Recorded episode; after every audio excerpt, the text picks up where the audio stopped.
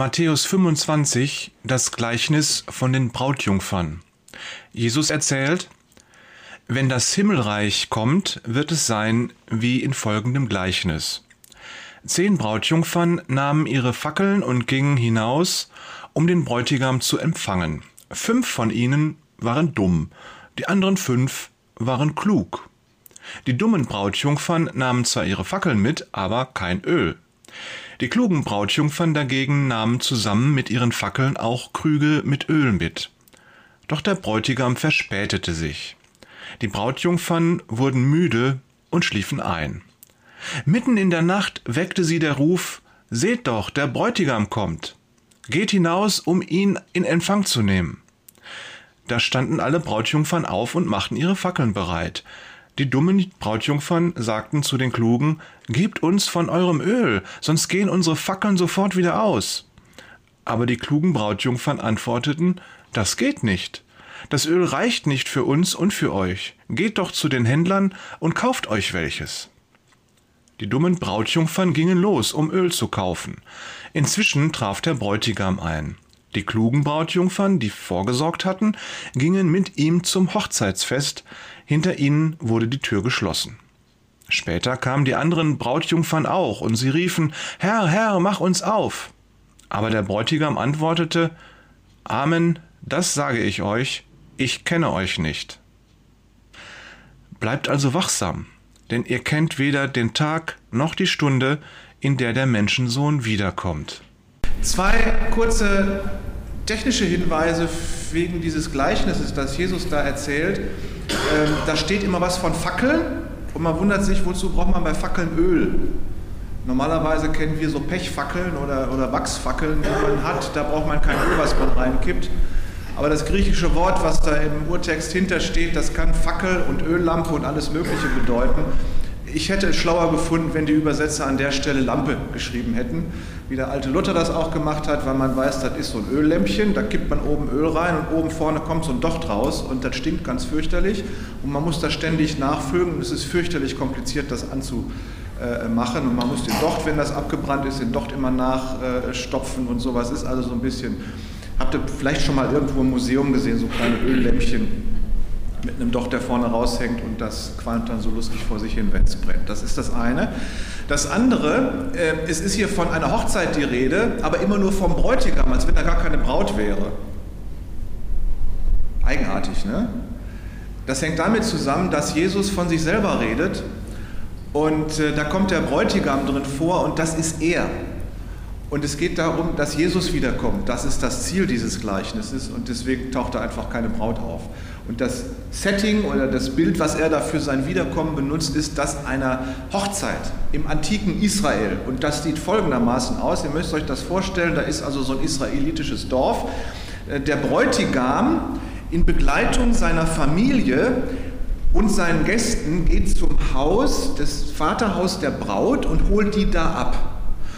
Und dann zieht die ganze Bagage mit der Familie der Braut und deren Gästen zurück zum Haus des Bräutigams, wo dann so symbolisch die Braut das, den Haushalt in Beschlag nimmt. Äh, so. Ich habe das mal in Israel miterlebt. Äh, da wurde die Braut dann so auf so einem Sessel hochgehoben und dann patschte die über die Haustür äh, so einen Brotfladen, so einen ungebackenen Brotfladen, wo auch so, so, so Ähren drin steckten, über die Tür und damit war sie also die Hausherrin über dieses Haus.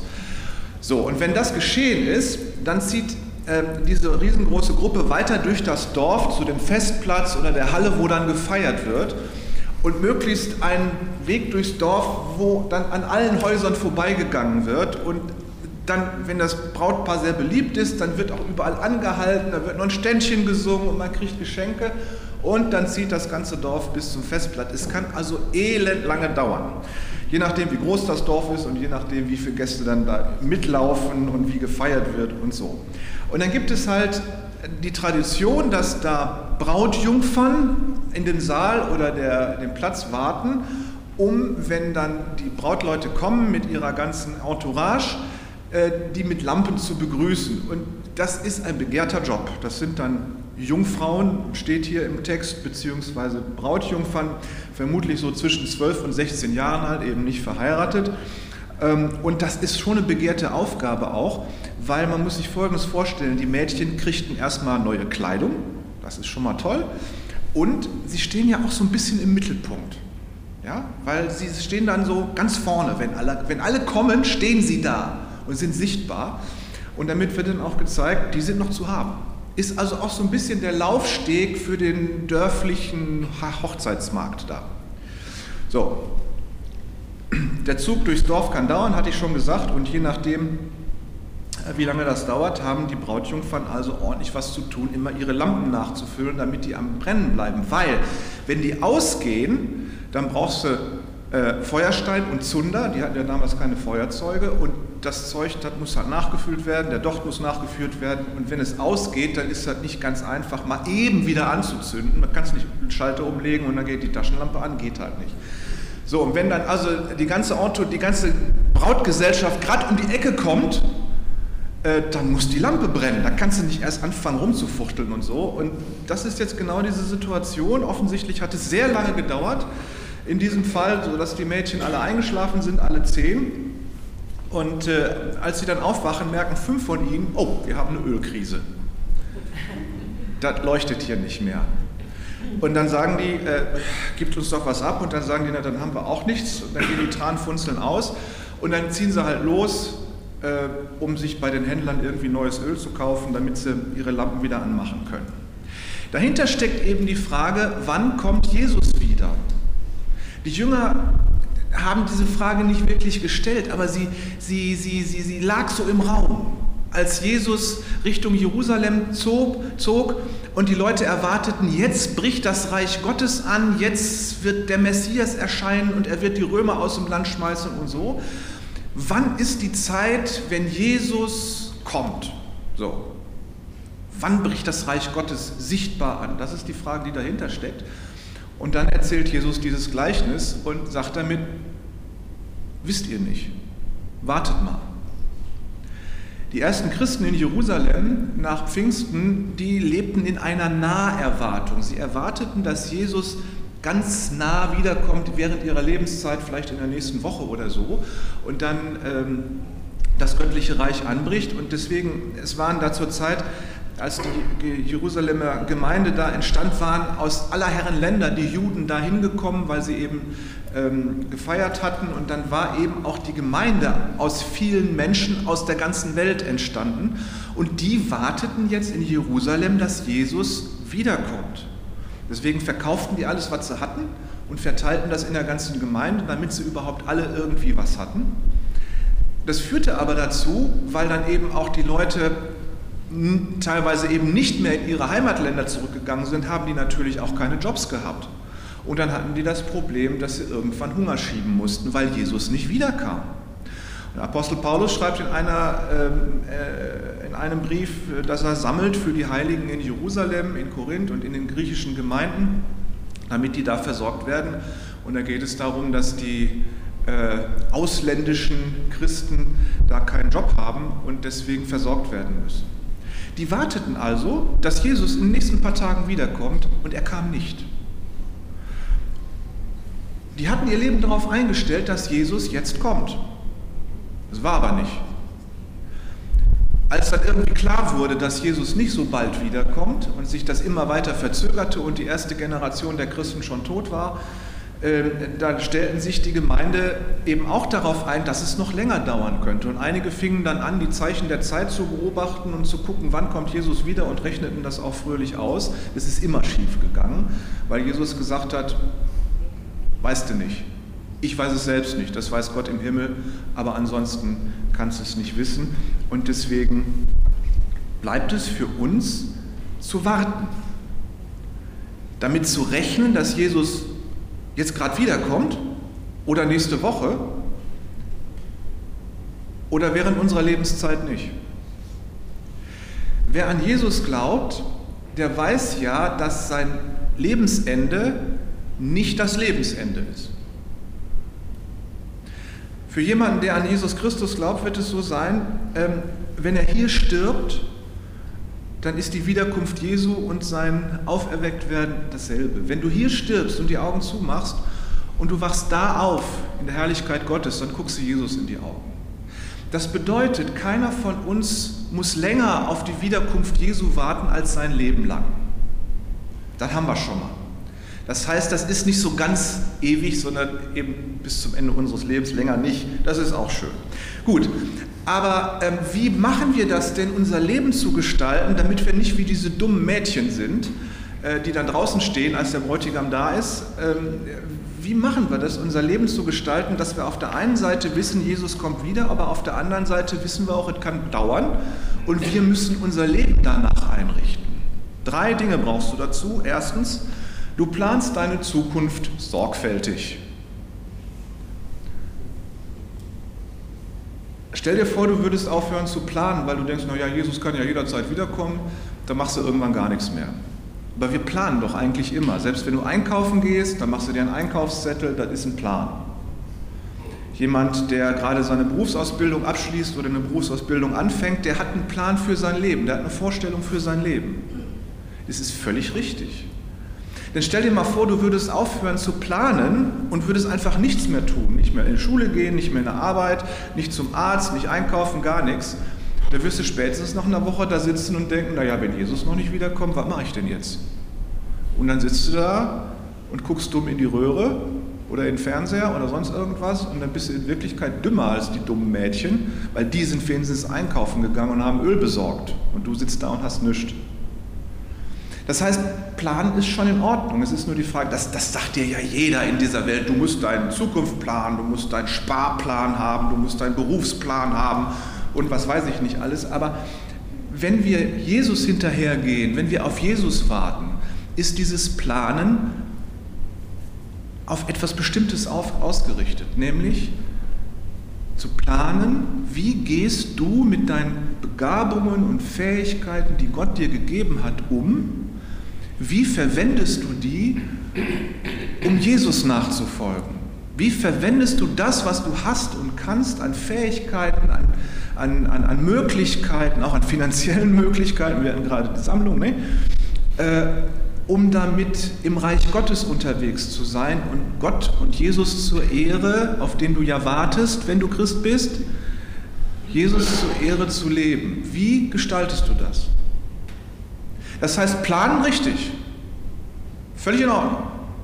Aber das Planen muss ein Ziel haben. Und das Ziel ist für diejenigen, die an Jesus Christus glauben, Jesus Christus. Egal wann der kommt. Ob das jetzt gleich ist oder du bis zu deinem Lebensende warten musst. Deswegen plane, wie du das, was du kannst, wie Jesus machst. Wie kannst du Jesus nachmachen?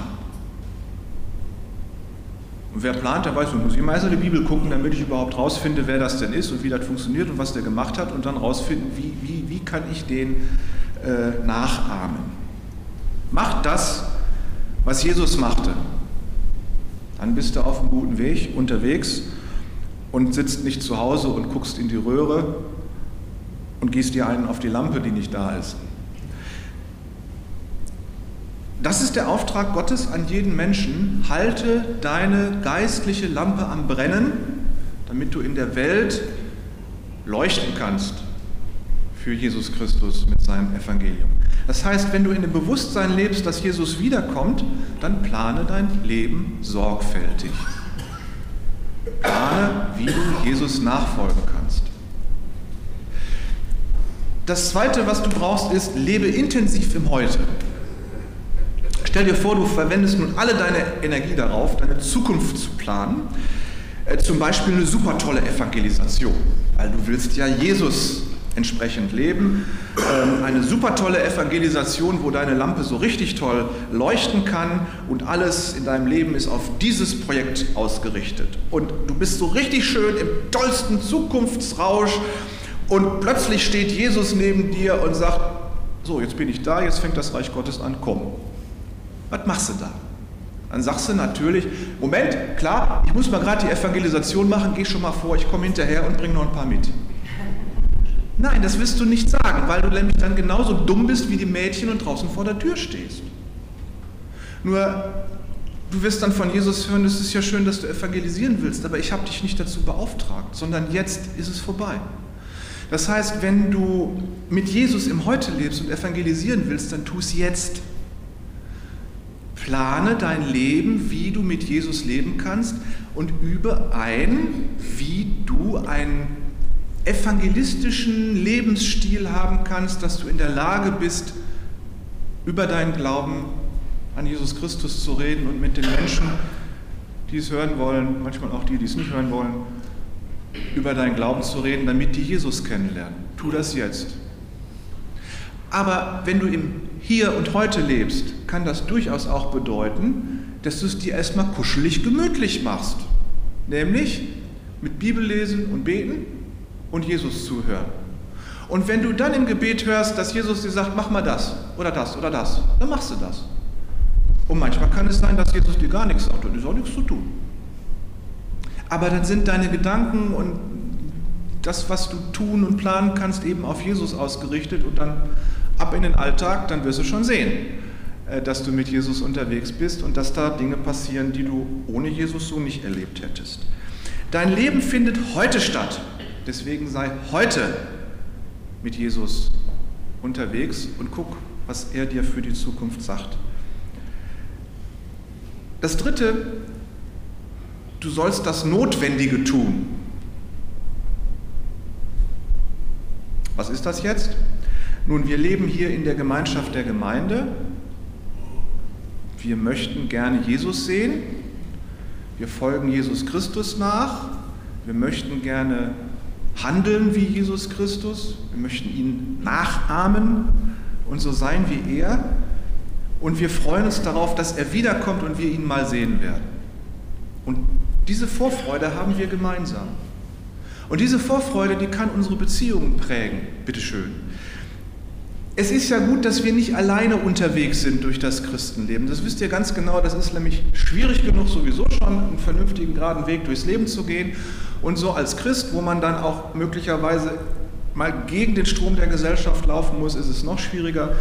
Und wir nehmen im Glauben natürlich auch wahr die Schwierigkeiten, die es in der Welt gibt, die Krankheiten, die wir selber haben, die uns ein Beinchen stellen wollen. Angst vor Krieg, Angst vor Pandemien und was weiß ich nicht, was wir alles haben, haben wir alles durch. Und es hört ja nicht auf. Es geht ja immer weiter. Deswegen ist es gut, dass wir gemeinsam unterwegs sind.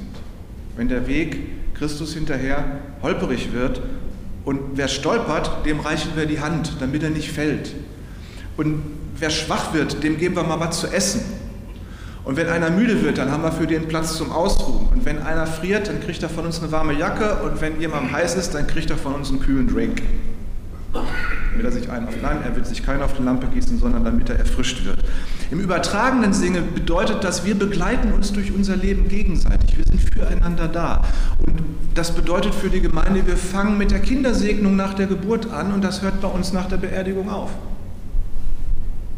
Und wenn es darum geht, die Hinterbliebenen von Verstorbenen zu begleiten, hört das noch nicht mal nach der Beerdigung auf, dass wir uns gegenseitig begleiten, uns unterstützen, uns helfen und uns gegenseitig Mut machen, Jesus Christus nachzufolgen. Zusammenzusitzen und gemeinsam zu überlegen, wie könnten wir Jesus nachahmen? Wie mache ich das im Heute? Was plane ich für morgen, damit ich meinen Glauben lebe?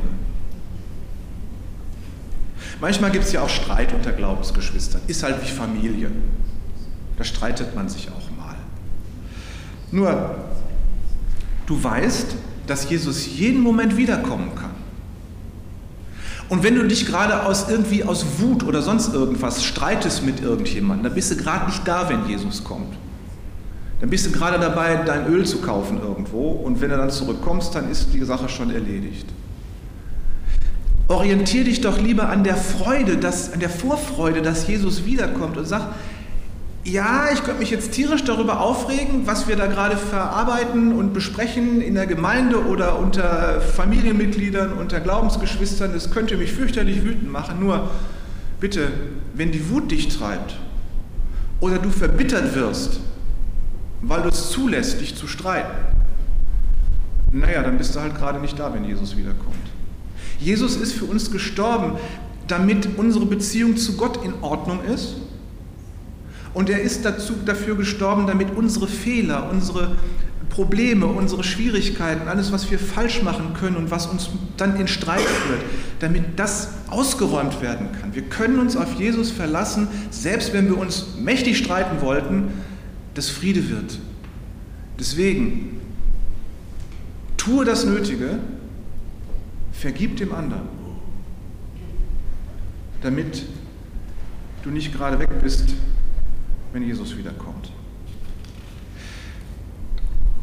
Wenn du in dem Bewusstsein lebst, dass Jesus wiederkommt, dann tust du das Notwendige, dann lebst du im Heute und folgst Jesus nach und fragst ihn, was zu tun ist.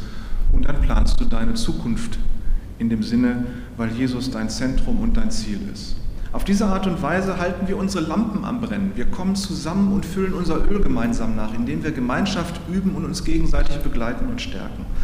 Wenn Jesus wiederkommt, dann wird das ein riesengroßes Fest sein. Deswegen auch dieses Beispiel mit diesem Hochzeitsfest. Ihr habt ja am Anfang gemerkt, wie riesengroß so ein Hochzeitsfest in Israel war. Ähm, und wenn, wenn Jesus wiederkommt, dann wird das für uns wie ein Hochzeitsfest sein. Und da wollen wir doch alle dabei sein. So. Jeder ist eingeladen, du und ich und jeder Mensch. Manche wissen es noch nicht, denen müssen wir es noch sagen. Deswegen lasst uns wachsam sein das bedeutet, wir planen unsere Zukunft sorgfältig. Wie folge ich Jesus nach? Wir leben im Heute und wir suchen Frieden, weil Jesus ist die Mitte und das Ziel des christlichen Lebens. Jesus kommt bestimmt. Er steht schon vor der Tür. Und wir werden ihn sehen. Das ist mal Fakt, früher oder später. Amen.